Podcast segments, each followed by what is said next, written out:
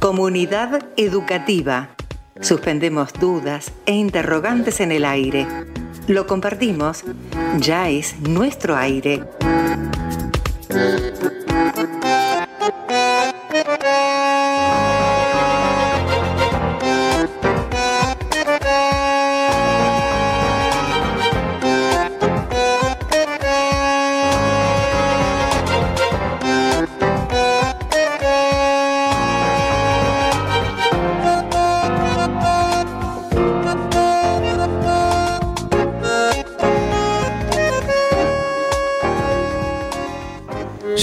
Al cierre de la serie de programas hechos íntegramente a partir de la palabra de parte de nuestra comunidad educativa dedicados al nivel secundario. Qué rápido que pasa el tiempo, lunes a lunes, semana a semana, y qué chiquito queda lo que podemos elegir, lo que podemos seleccionar, lo que podemos curar, como se le dice ahora, y presentar a manera de resumen. Y qué palabra esa también, la de resumen. Siempre me asustó escuchar estudié de tal resumen. Ahí me parece, sobre todo desde el nivel superior de nuestra educación, tenemos, como tantas otras cosas, una especie de cuentita pendiente. Tanto como eso de poder promocionar materias, ¿no? Que tiene muchas cosas para poner sobre la mesa como posibilidad de debate, de discusión, en términos pedagógicos, didácticos, pero tomando la información propia de los acontecimientos. Yendo desde el hecho hacia una posible categoría, y no al revés. El receso invernal, por llamarlo de alguna manera, las vacaciones, suelen permitir cierto freno, cierta chance de quietud en relación a lo que hay antes y a lo que viene después. Como docentes tenemos algo que muchas veces es automático, esto de mirar hacia atrás cada vez que tenemos un ratito y empezar a hacer preguntas. ¿Habrá servido lo que se hizo? ¿Sirvió pero podrá verse y considerarse más adelante. ¿Sirvió pero el proceso de evaluación no fue suficiente para poder demostrarlo? ¿No sirvió y parece que sí ante respuestas y evaluaciones y observaciones que parecen decir que sí sirvió todo el proceso? Son momentos de reflexión en parte, reflexiones que nunca se detienen en realidad, reflexiones que incluso van a formar parte de la segunda mitad del año. Necesarias, eso sí, siempre necesarias y también valiosas. Llegará el momento de empezar a pensar en nuestra comunidad educativa, a nuestra comunidad educativa, desde otras miradas, una vez agotados, dicho esto entre comillas, los diferentes niveles que podemos reconocer dentro de nuestro territorio. Iremos por los espacios de la educación informal o con menores grados de formalidad en relación a nuestro sistema educativo. Llegará el momento de convocar a nuevas voces, Momento de renovarnos un poquito, ¿por qué no? Todo irá variando en función de nuestras ocurrencias, de nuestras necesidades. Queremos decir, de las ocurrencias y las necesidades de la comunidad educativa en general. Al menos desde las voces que logramos encontrar acá, las voces que nos encontramos acá, en este ratito de los lunes por la noche. Ya surgieron algunas cosas, sobre todo las que charlamos antes y después de nuestras entrevistas, porque las charlas empiezan antes de los programas y terminan después de los programas. El formato de lo que llevamos a cabo, el programa de radio, impone, esto hay que decirlo, ciertas características que nos hacen acomodarnos a las formas y los tiempos, sin abandonar, por supuesto, lo que tenemos para aportar. Pero no dejamos nada fuera y ya hemos recibido muchas ideas para darle una fuerte continuidad a esto que podemos hacer gracias al trabajo de Sergio Ale, de Augusto Mónaco, de Rosa Fernández, estudiante ella de la Tecnicatura en Multimedios de la Escuela Técnica. Bueno, miren si no tenemos cosas por hacer y pensar en nuestra comunidad educativa. Hoy programa resumen, como ya hemos tenido en más de una oportunidad. Hasta las 21 en www.4kl.com.ar barra radio o a través de nuestra aplicación, que pueden descargarse en sus teléfonos celulares andando los caminos de la educación y andando también los caminos de la radio. Hoy tenemos una buena reunión de voces como propuestas. Y tenemos nuestra música, claro, que suena de esta manera.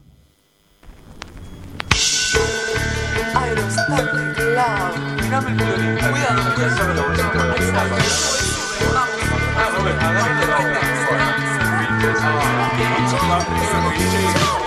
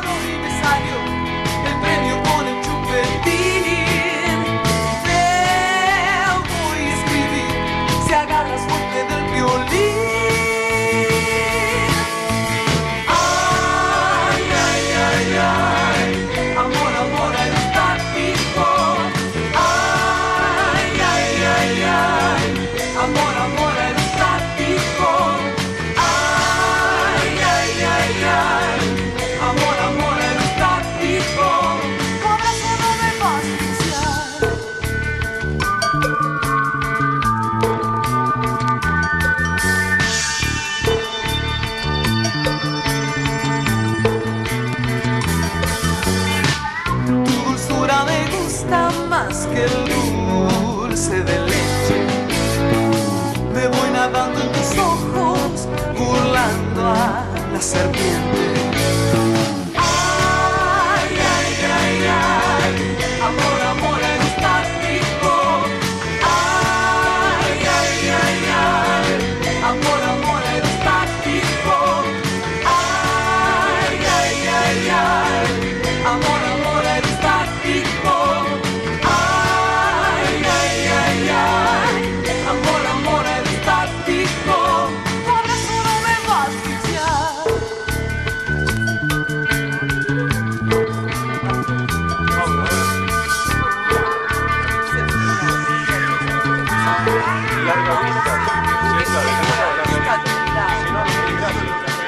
Analía y los accesorios suena hoy en Comunidad Educativa, banda originaria de la provincia de Córdoba que en 1984 desembarcó en Buenos Aires liderada por Analía Caraballo. Un sonido marcadamente pop y la producción de Fatoruso. Con él grabaron el álbum de 1985 que lleva el mismo nombre de la banda, que es cierto, no tuvo tanto éxito y después cada uno salió para su lado.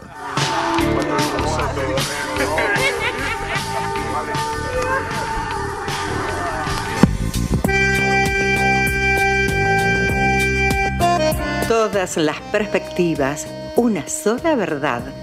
Todas las miradas, una misma realidad, una misma realidad. Comunidad educativa.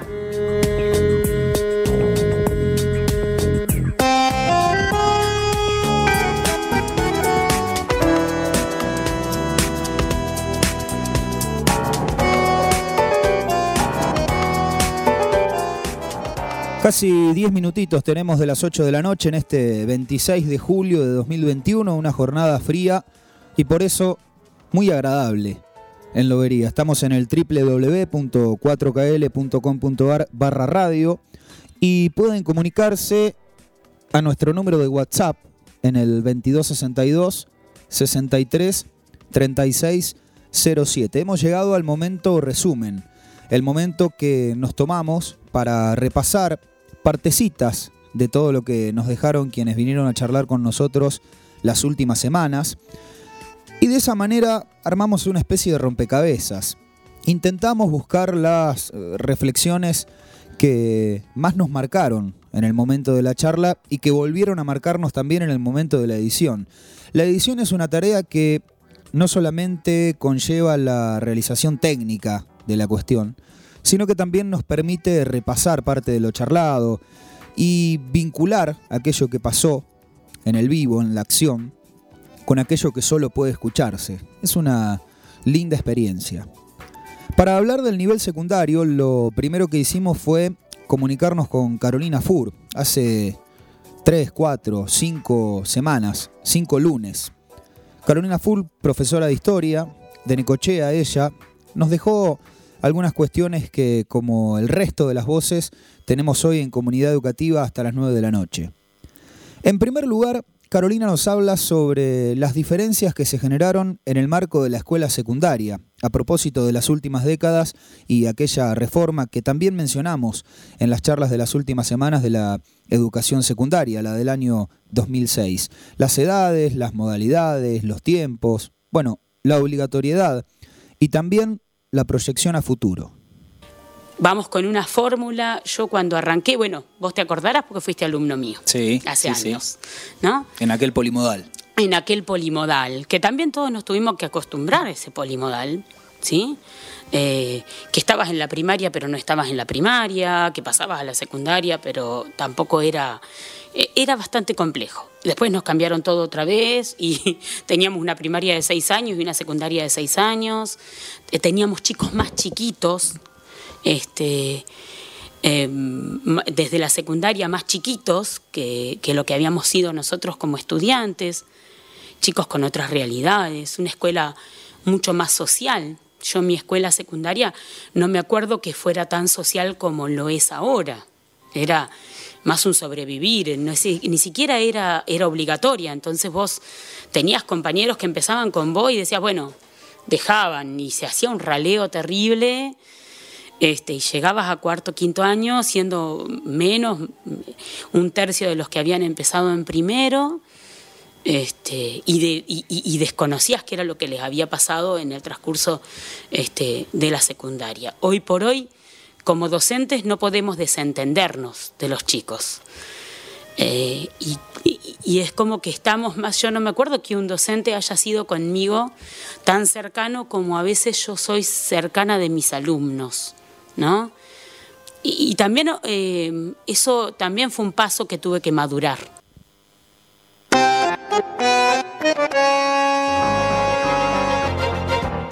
Una escuela un poco más social, resumiendo parte de lo que pudimos escuchar recién en esta partecita de Carolina Fur.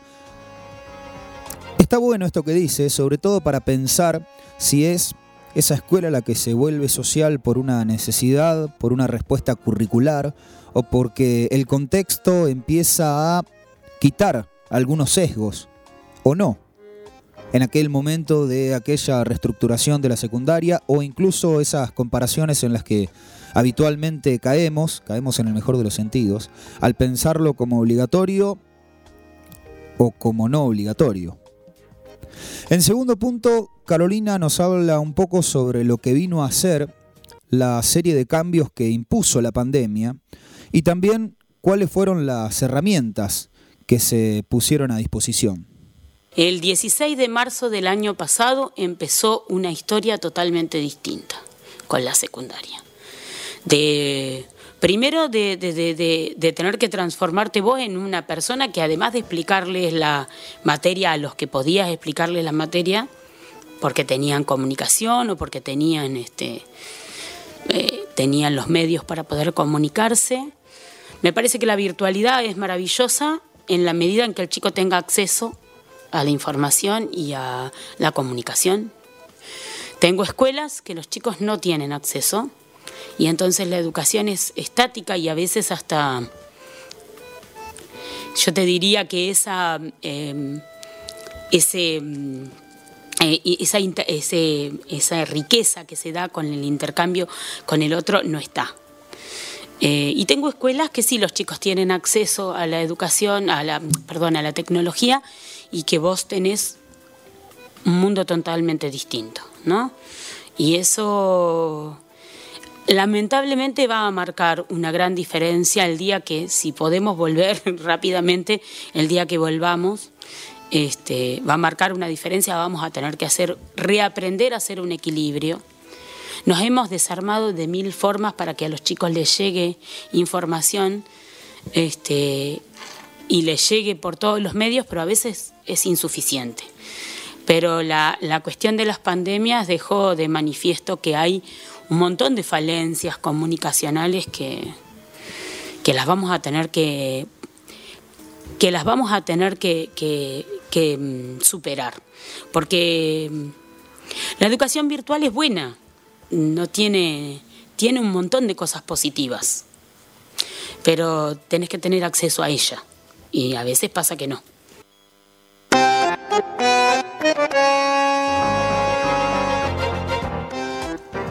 En tercer lugar, son cuatro los recortes que recogimos de la gran entrevista que pudimos hacer con Carolina Fur. Nos habló sobre su escuela secundaria y sobre las variaciones que sufrió también en los últimos años. Tiene un poco de, relación con lo que nos contó en un principio, junto con todo lo que eso implica en términos pedagógicos, en términos didácticos y por supuesto también en términos de planificación. Mi escuela secundaria era una preparación para lo que vos ibas a hacer después. Y estaba muy bien marcado. Eh, como la escuela secundaria no era obligatoria, el chico que iba a la escuela secundaria era el que se preparaba para estudiar una carrera universitaria o terciaria. ¿eh? Eh, hoy por hoy no la veo así yo no lo veo así hoy por hoy. Eh, creo que la escuela, la escuela secundaria ha cambiado un montón en cuanto a su función también social. desde el momento en que la escuela secundaria es obligatoria y el chico tiene que estar, creo que tuvimos que empezar a pensar los docentes también una escuela que los, les diera herramientas para el mundo eh, del trabajo y ya no plantearnos la cuestión de una, de un, de un, no solamente, a ver, no solamente una cuestión de un chico que siguiera una carrera, sino también cómo los preparábamos para enfrentarse en ese, en ese mundo del trabajo, que también iba cambiando como cambia la escuela, porque cambia la sociedad. Entonces, eh, hoy por hoy yo veo a esta escuela secundaria eh, con un compromiso em, que tiene una, eh, un peso bastante importante porque el chico tiene que salir de la escuela secundaria por lo menos con lo mínimo del bagaje cultural que le sirva para conseguir un trabajo mejor que si no estudiara. ¿no? Eh, y eso eh, a veces lo podemos cumplir bien y a veces, como en todo momento, como en todos los lugares del mundo creo que debe pasar, no se debe cumplir. Y hay chicos que tienen muchas ganas de estudiar y hay chicos que no. Y como tienen que seguir en la escuela secundaria, eso eh, algunas veces ha sido más negativo que positivo, porque el chico te ve más como un enemigo que, te que, porque lo retenés en la escuela y le querés enseñar cosas que él no quiere aprender, ¿no? Eh, y, por ahí Em, en esta cuestión de crear vínculos y de crear espacios donde te puedas vincular con el chico, está la barrera de que eh, para el chico vos sos lo que le impide salir a trabajar en ese momento, ¿no? Este, entonces tienes que ser doblemente interesante, ¿no? Interesante para que aprendan e interesante para que no te este, no se quieran ir o se aburran y este, y te odien, digamos, entre comillas, porque a mí me ha pasado, por ejemplo, de chicos que me han vuelto loca durante las clases y que me los encuentro años después y tienen un recuerdo de mí con cariño y a veces a mí me daban ganas de matarlo eh, porque se portaba muy mal o porque me hacía renegar o porque eh, gran parte de la clase estaba más retando a esos chicos que, que dando clases. Bueno.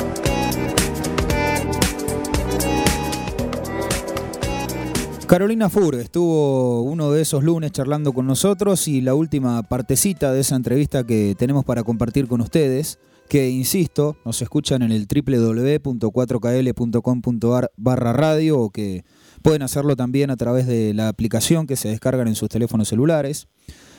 Nos habló de la relación, como habíamos anticipado ella, profesora de historia, entre su campo específico de saber, y la escuela secundaria, que fue la gran temática que nos reunió, por decirlo de alguna manera, planteándolo como interrogante, ¿cómo enseñarla? Yo no creo que la historia es particular, eh, no, no todos los chicos les gusta.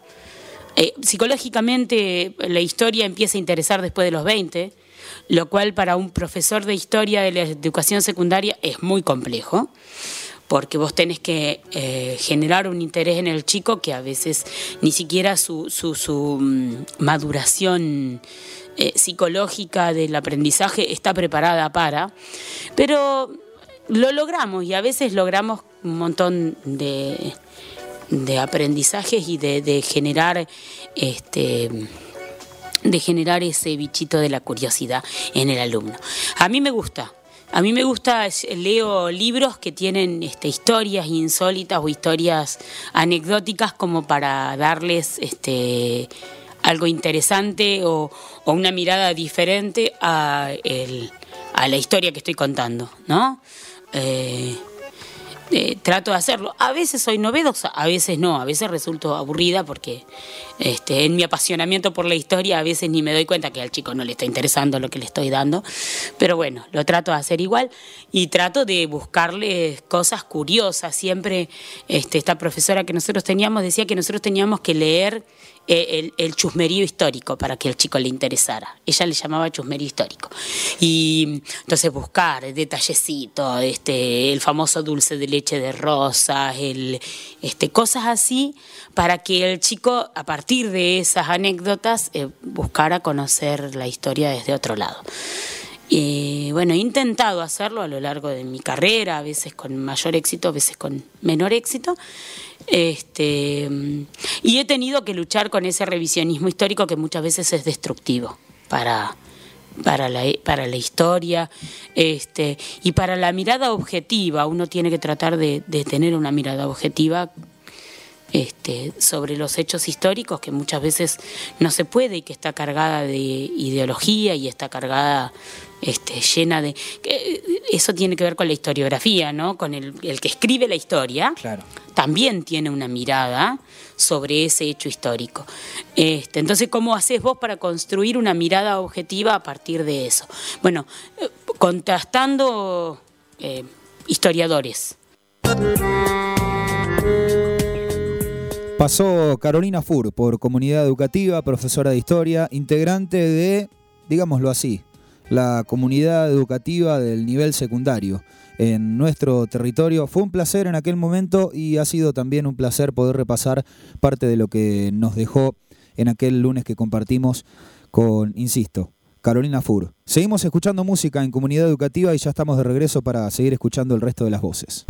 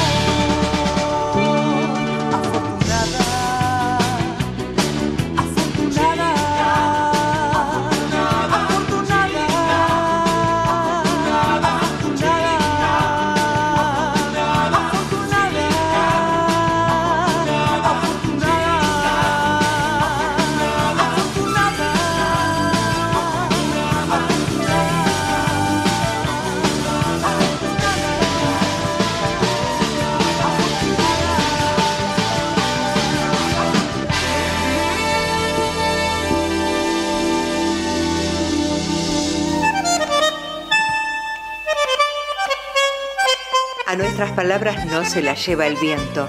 Hablamos, charlamos, discutimos. Nuestras palabras están vivas. Nuestras palabras están vivas.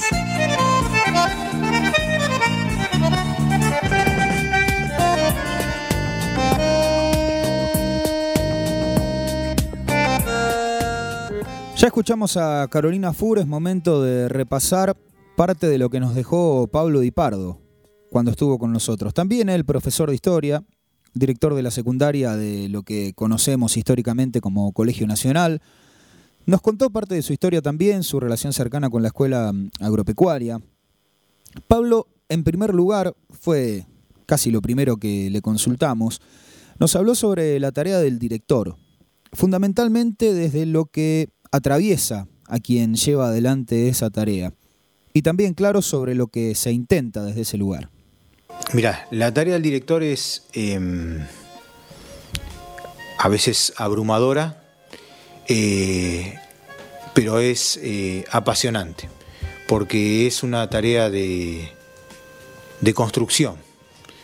Todo el tiempo, eh, desde, que, desde que uno entra a la escuela, en realidad no te, no, nunca te alejas. esa es una de las diferencias que por lo menos en mi experiencia yo tengo en mi rol de, profe y en mi rol de directivo.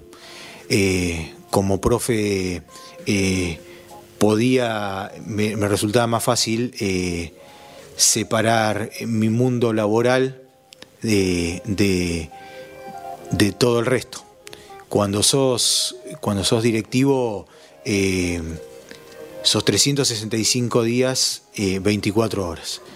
Eh, pero pero es, apasionante porque es pensar y repensar, acordar, conversar, dar marcha atrás, construir, a veces, a veces ingrato, en algunas, en algunas situaciones, obviamente, eh, porque eh, somos, no, no, no estamos hablando de fórmulas matemáticas, ni mucho menos, ¿no? Eh, pero realmente es, es un rol muy, muy lindo, mm, de, mucha, de mucha reflexión y, y de mucha construcción. Mm, yo usaría esas dos palabras reflexión y construcción. Nosotros intentamos, desde, digo nosotros porque somos un equipo directivo, eh, eso, eso lo, lo, lo, tengo claro desde el primer momento y, más en, en, ese colegio tan grande y, eh, desde todo punto de vista y, eh, con tanta historia, no hay que gestionar en equipo, hay que pensar en equipo, que pienso que es la única, la única forma, ¿no?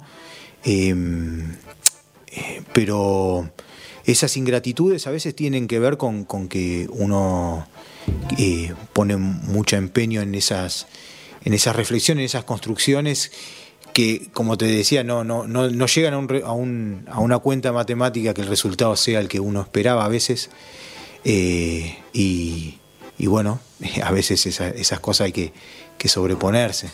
Em, pero son más, más las cosas positivas, buenas, eh, que, eh, que el resto, ¿no?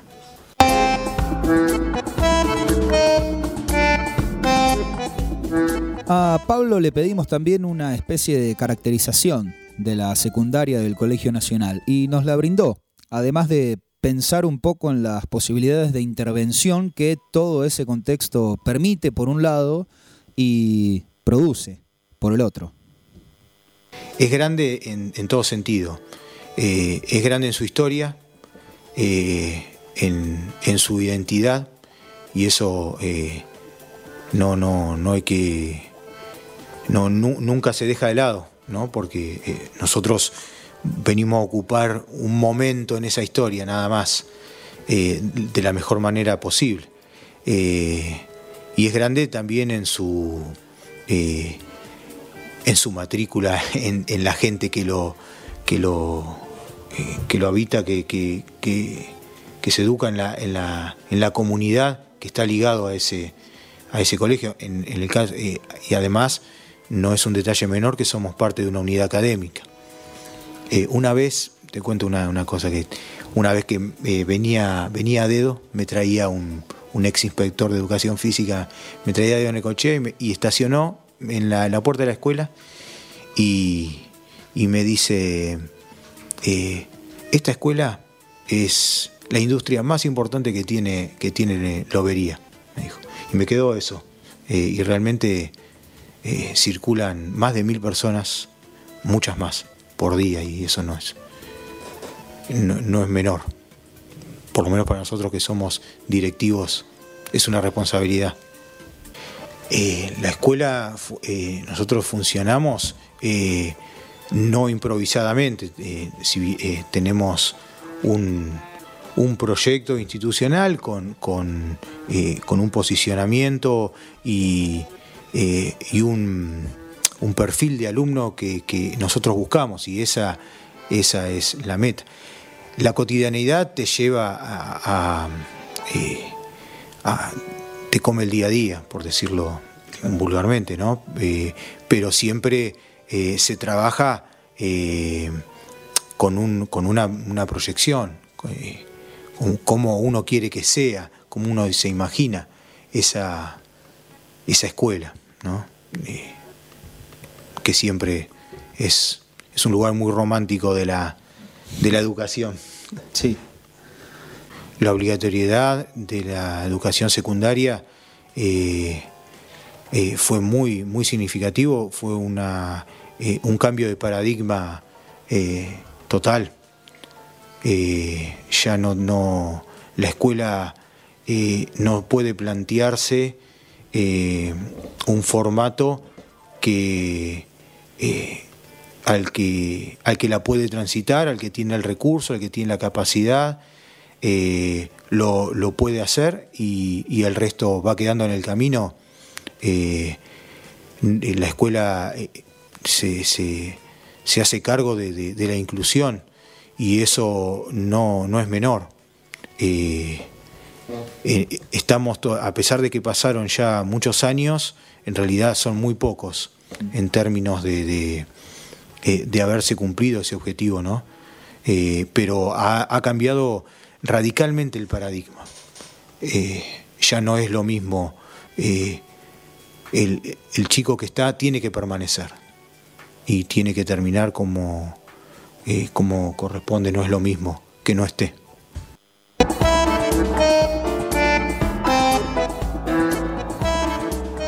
Pablo Di Pardo también nos habló sobre la trayectoria escolar y la trayectoria educativa de quienes son estudiantes del nivel secundario. Tenemos una diversidad muy, muy grande en, eh, de, nuestros, estudiantes, ¿no?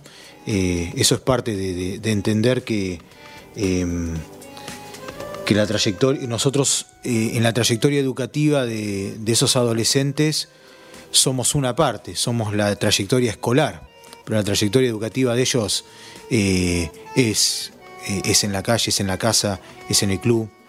Em, tenemos una, tenemos una, juventud eh, muy, muy sana, muy linda, un, lugar acá en Lobería que les da mucho lugar, que, se, que se preocupa por, por los intereses de ellos, eh, que a veces ellos mismos no saben cuáles son, porque están en una edad de descubrirlo, están en una edad de, formación, eh, pero mm, realmente eh, cada algo que algo muy lindo de que te permite la gestión en esto de a ver si interpreté bien tu pregunta, en esto de, ir, de mirar y de observar a los chicos, es que uno los puede observar eh, un poco más ampliamente en el tiempo.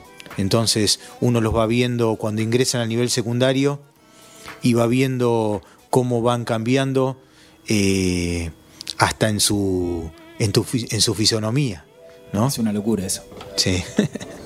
Y, uno, los tiene, uno los acompaña.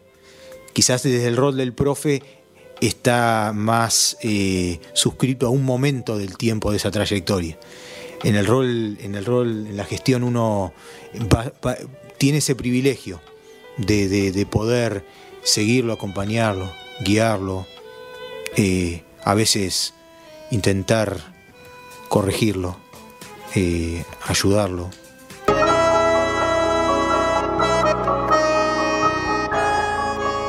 La última partecita que tenemos para compartir del testimonio que nos dejó Pablo Di Pardo tiene que ver con la historia, con las posibilidades de intervención que hoy se tienen a mano en la secundaria y también una pequeña diferencia entre eso, entre enseñar historia y la historiografía, parte de lo que también habíamos charlado anteriormente con Carolina Fur.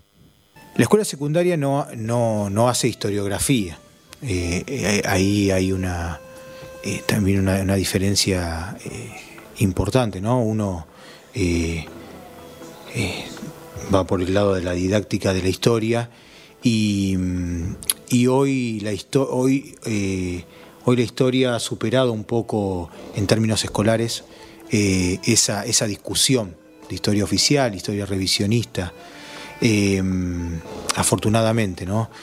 hoy tenemos eh, tenemos la posibilidad de, tener textos y de, producir textos que, son transposiciones didácticas de distintas, distintas posturas.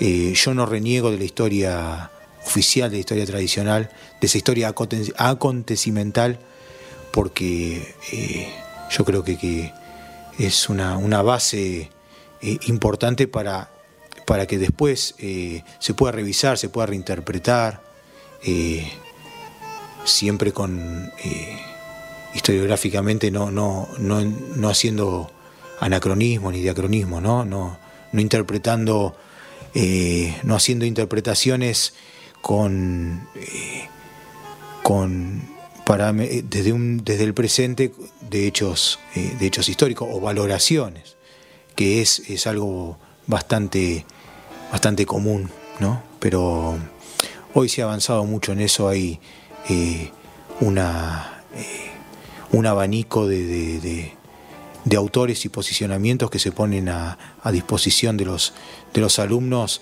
que nos ayudan muchísimo, muchísimo. Eh, por ejemplo, yo doy en historia de segundo que se, estudia todo el proceso de de conquista y colonización de, nuestro continente, eh, bueno, se, se, ve un poco de historia acontecimental, de hechos, de, nombres, de fechas, eh, pero tengo la tenemos la posibilidad de, leer eh, fragmentos y muchos, por ejemplo, de las venas abiertas de América Latina, que no es un libro de historia, pero sí lo es. y eso es la historia hoy, escolarmente.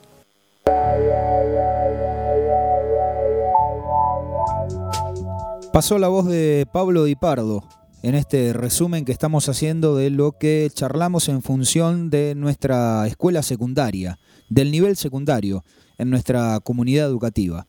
Seguimos escuchando a Analía y los accesorios y ya estamos de vuelta.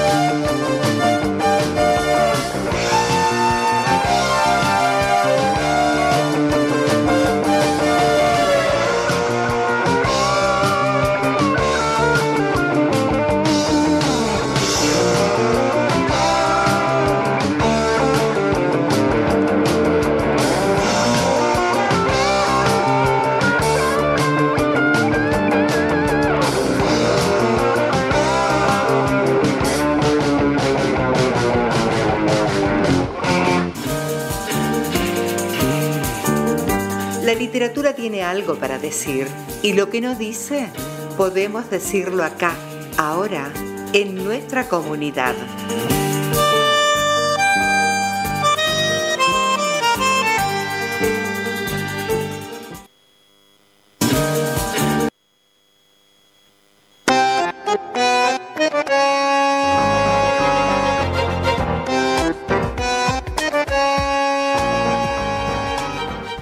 La tercera voz que tenemos para repasar de este resumen que estamos compartiendo hasta las 9 de la noche en Comunidad Educativa es de Viviana Fernández Bacareza.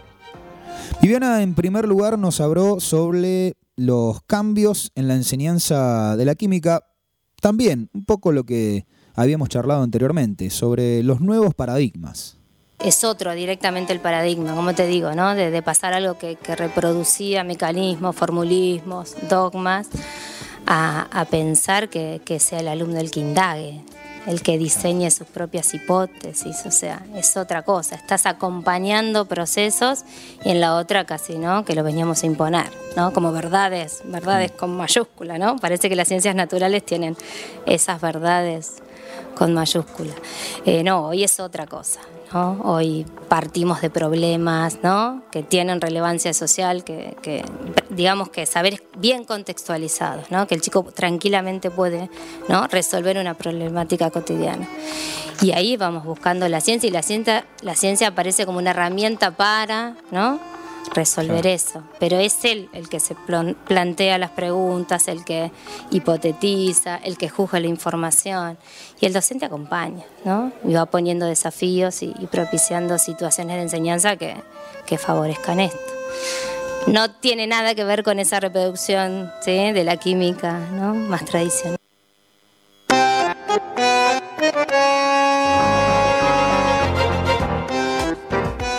No tiene que ver con esa reproducción más tradicional. Eso decía Viviana sobre el final de ese recortecito a propósito de la enseñanza de la química. En segundo lugar, nos habló un poco sobre la secundaria y lo que dentro de ese espacio tienen por hacer las ciencias naturales en general. Y yo creo que es un nivel que está, ¿no? Eh, como veníamos charlando, tratando de conciliar todas las funciones del, nivel ¿no? secundario, eh, esta función propedéutica, ¿no? de habilitar de alguna manera a los chicos a seguir estudios superiores, eh, sin olvidarse de formar ciudadanos, ¿no? en el caso de las ciencias naturales, esta idea de participación ciudadana, ¿no? que sean productores y consumidores responsables, digamos, con el medio ambiente. Y la cuestión de, acercar a lo laboral, capaz que eso sería ¿no? lo que a veces veo más distanciado.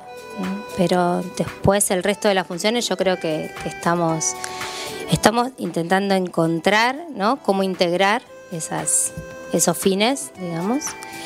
Y bueno, toda esta pandemia también trajo múltiples interpretaciones, pero eh, creo que, estamos en camino y, que se está transformando. lo, más interesante es que las prácticas al interior de cada aula se están transformando. Creo que eso es lo, importante.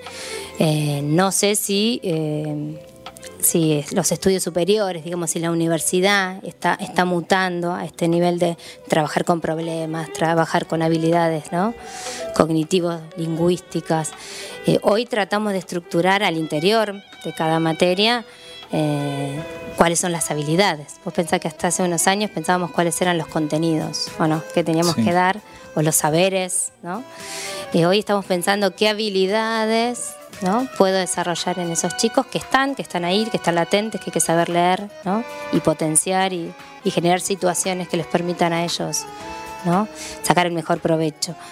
Pero ya hablar de habilidades, qué habilidades quiero ¿no? que mis alumnos desarrollen o, o potencien es otra cosa. Bueno, ya no voy a enseñar, como decíamos hoy, ¿no? El tema de las sales, no, quiero que resuelva problemas, quiero que interprete, ¿no? Eh, información, quiero que sea un lector crítico, quiero que se posicione autónomamente eh, frente a la realidad más, más cercana. Parece que eh, hay un cambio ahí, ¿no?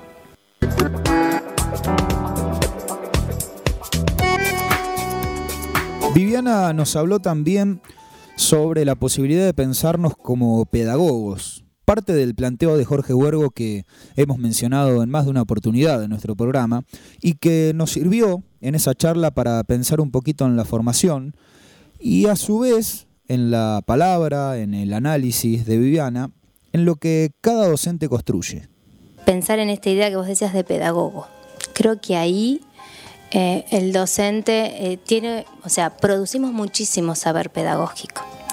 Lo que a veces no tenemos tiempo es de socializarlo, ¿no? Por eso a veces estos espacios o eh, revalorizamos mucho a veces esos espacios interdisciplinarios, esas reuniones, ¿no? Por ejemplo, en el instituto tenemos un espacio ¿no? de, de TAIN donde pensamos distintas, ¿no? un abordaje interdisciplinario.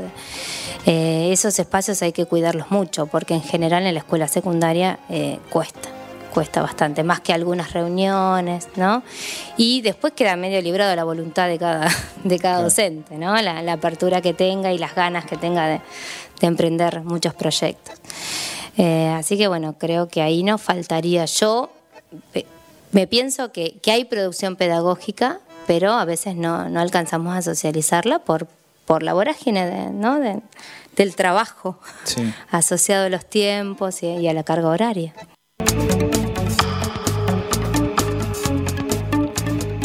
Por último, Viviana Fernández Bacareza nos aportó algo interesante sobre el docente y el hecho de no equivocar el camino, entre comillas esto último en sus palabras en el contexto de la educación virtual que llevamos adelante por estos tiempos.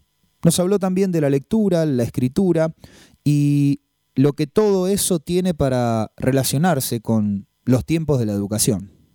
El otro día escuchaba justo una, conferencia de, de y planteaba que, que el docente, eh, o sea, de, no equivocar el camino, ¿no? De, de, de decir, bueno, esta pandemia que no, no, no poder eh, por ejemplo, el docente decía, no es un youtuber.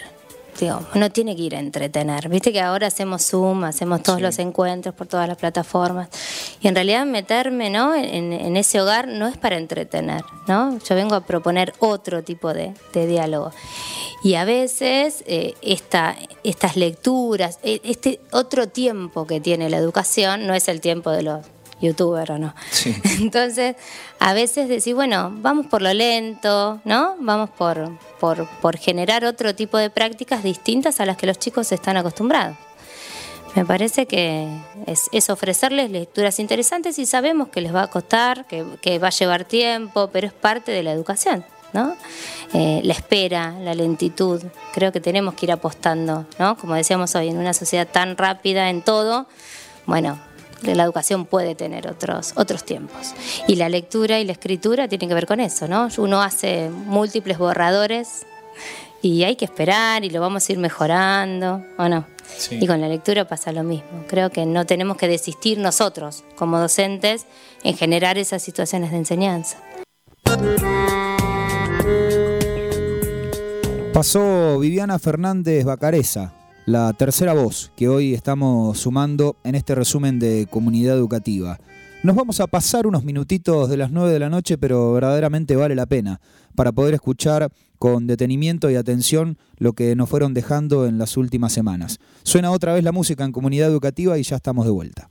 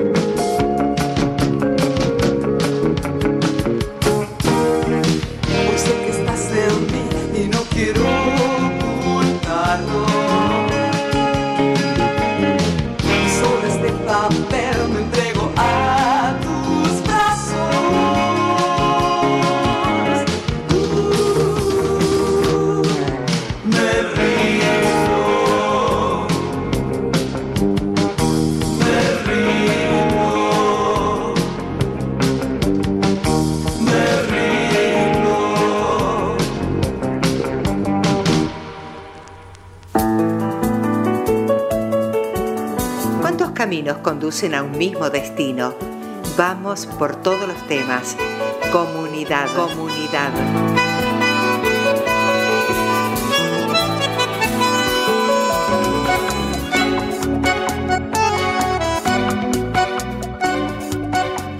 Vamos a empezar a recorrer ahora el último testimonio.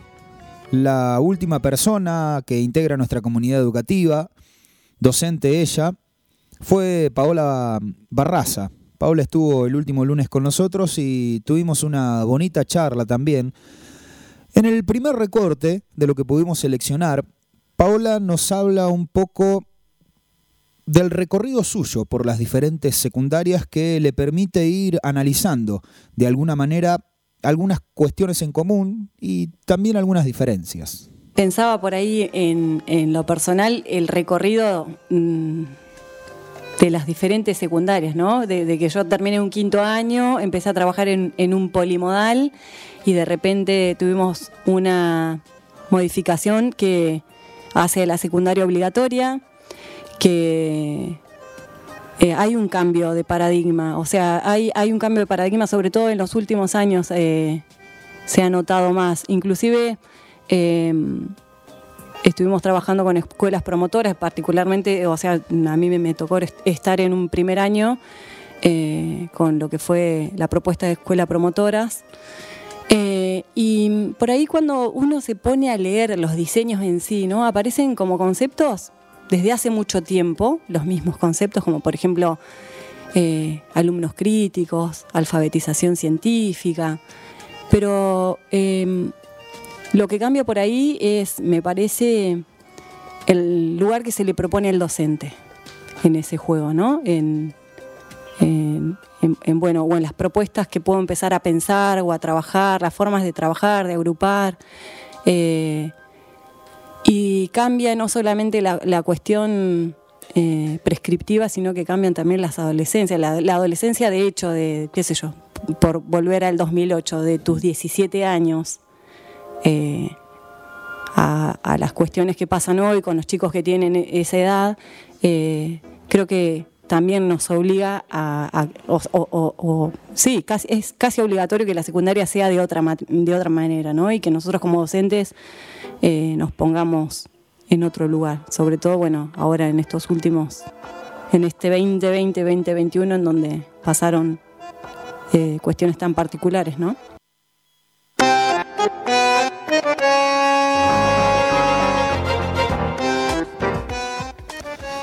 Barraza nos habló también sobre las posibles realidades que presenta cada lugar.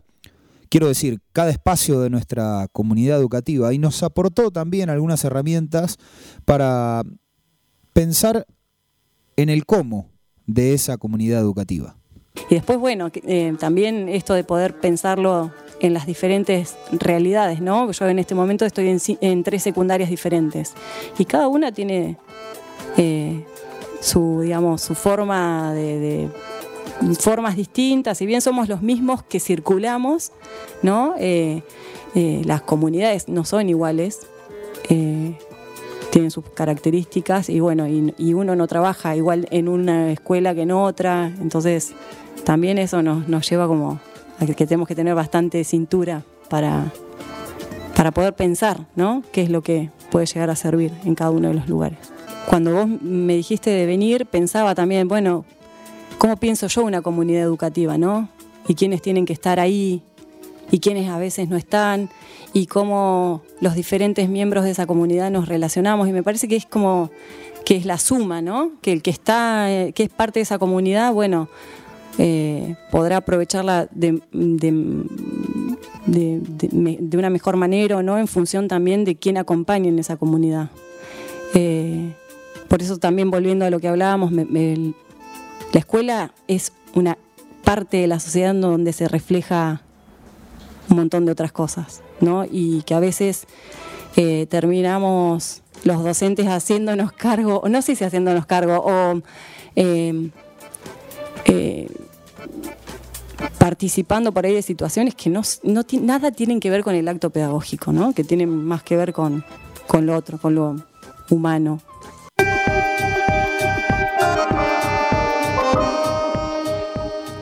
Nos habló también del trabajo entre pares dentro de la escuela secundaria, rescatando parte de lo charlado anteriormente en comunidad educativa.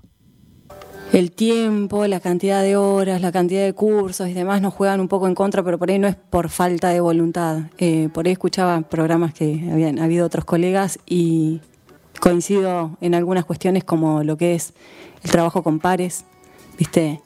Eh, eh, el hecho de, realmente sentirnos parte de lo mismo, ¿no? De decir, bueno, estamos todos con la camiseta puesta por la educación, eh, pensemos cosas que, que nos sirvan a nosotros para, para poder apoyarnos, pero que también eh, lleguen a los chicos, ¿no? Porque creo que ellos, cuando ven esa, ese, ese equipo entre nosotros, también empiezan a, a ver las cosas de otra manera. Eh, de hecho, soy una convencida de que uno no puede, no puede pedirle a los demás lo que uno no hace, ¿no? Así que no podríamos pedirle a nuestros alumnos, qué sé yo, que se agrupen si nosotros no somos capaces de agruparnos o trabajar con otro. Y por ahí esto también de cómo se enriquece la propia práctica cuando lo haces con otro. A mí me ha pasado a trabajar con colegas que vos decís, no sé, eh, profes de literatura, profes de historia, y vos decís, realmente, eh, qué sé yo, eh, de geografía, pensar propuestas desde, desde ese lugar me parece que siempre enriquecen y sobre todo que tienen que ver con los objetivos que se plantea la secundaria hoy, ¿no? Que es lograr ciudadanos críticos capaces de analizar el entorno y su vida, ¿sí? sin, que sea simplemente depositarios de información, sino que puedan pensar en lo que está pasando y que puedan accionar en relación a eso.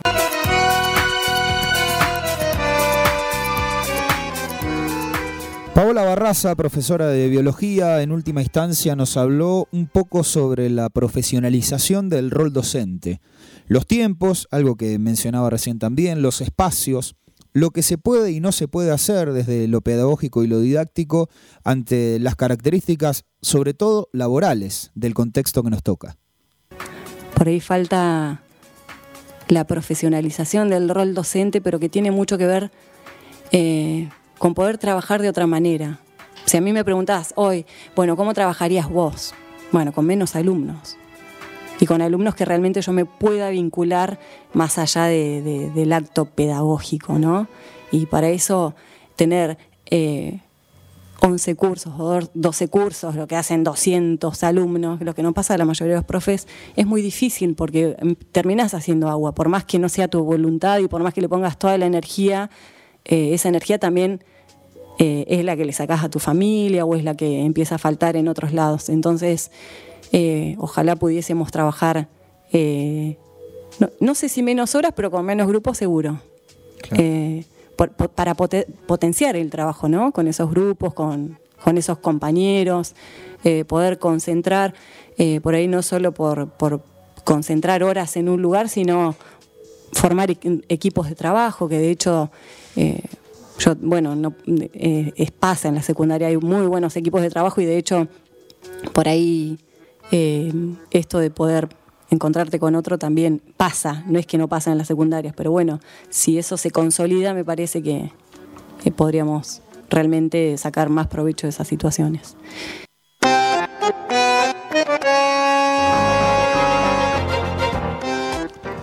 Pasó la palabra también de Paola Barraza, la última de las visitas que recibimos en comunidad educativa en esta serie dedicada íntegramente al nivel secundario.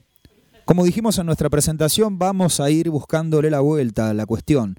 Tenemos diferentes ideas que se direccionan directamente con las voces que vamos a ir convocando para seguir charlando sobre nuestra comunidad educativa, sobre las herramientas que tenemos a nuestro alcance, sobre todas aquellas cosas que están muy buenas y bien hechas y que tenemos que afianzar, y sobre todo aquello que aún tenemos que poner sobre la mesa para invitar al debate, para que los consensos empiecen a mezclarse un poco también con los disensos y que de esa manera podamos ir mejorándonos de a poco.